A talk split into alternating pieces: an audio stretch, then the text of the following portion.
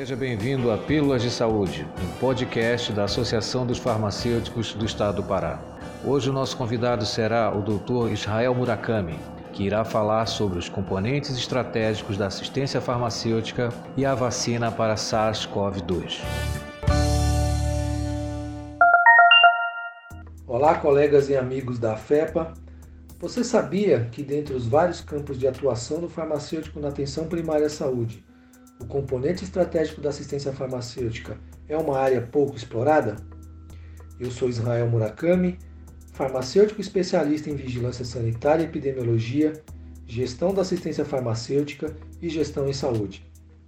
O componente estratégico da assistência farmacêutica destina-se à garantia do acesso a medicamentos e insumos para prevenção, diagnóstico, tratamento e controle de doenças e agravos de perfil endêmico, de importância epidemiológica, de impacto socioeconômico ou que acometem populações vulneráveis.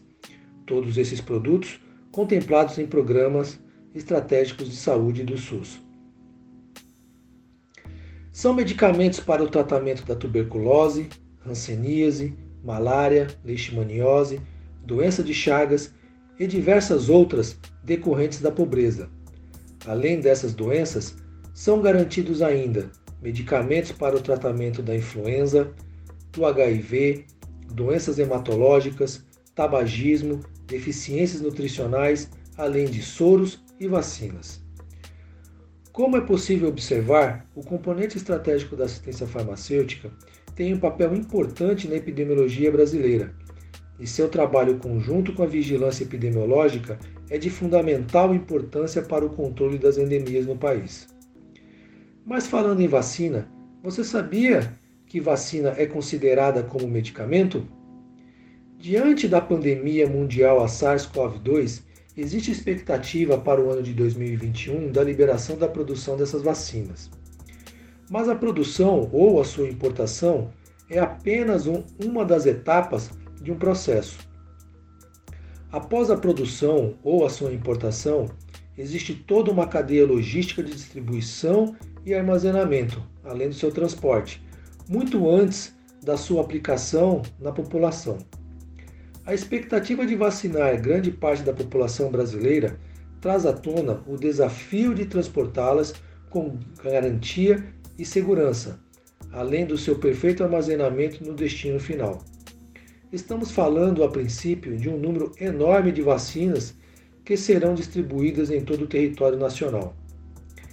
A presidente da Fundação Oswaldo Cruz, Fiocruz, Nízia Trindade, em matéria vinculada no site G1 no dia 2 de novembro, estimou produzir 30 milhões de doses da vacina entre dezembro e janeiro e receber mais 70 milhões de doses logo a seguir entre fevereiro e junho de 2021. Serão 100 milhões de doses para serem distribuídas em todo o território nacional. Como podemos observar com esses números, a importância da participação do farmacêutico que atua no componente estratégico da assistência farmacêutica de garantir a qualidade dessas vacinas, desde o recebimento, armazenamento e transporte até as unidades básicas de saúde, que a princípio serão as responsáveis por vacinar toda a população. Lembrando que as vacinas são produtos termoláveis, ou seja, têm que ficar sob refrigeração e as vacinas propostas para serem aplicadas no Brasil têm suas temperaturas de armazenamento de 2 a 8 graus.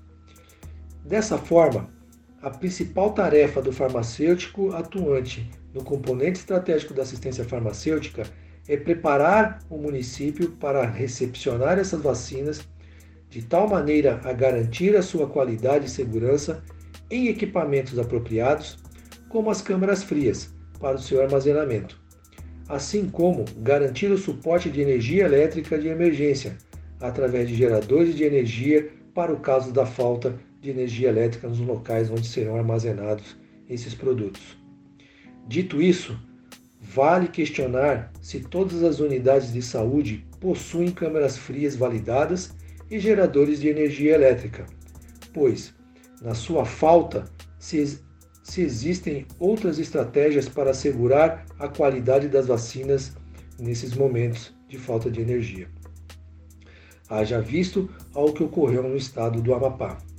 Bom, assim, o farmacêutico tem um papel de suma importância não só na gestão das vacinas, mas de todos os produtos integrantes do componente estratégico da assistência farmacêutica. Eu quero aqui agradecer a todos vocês, até uma próxima oportunidade e um grande abraço.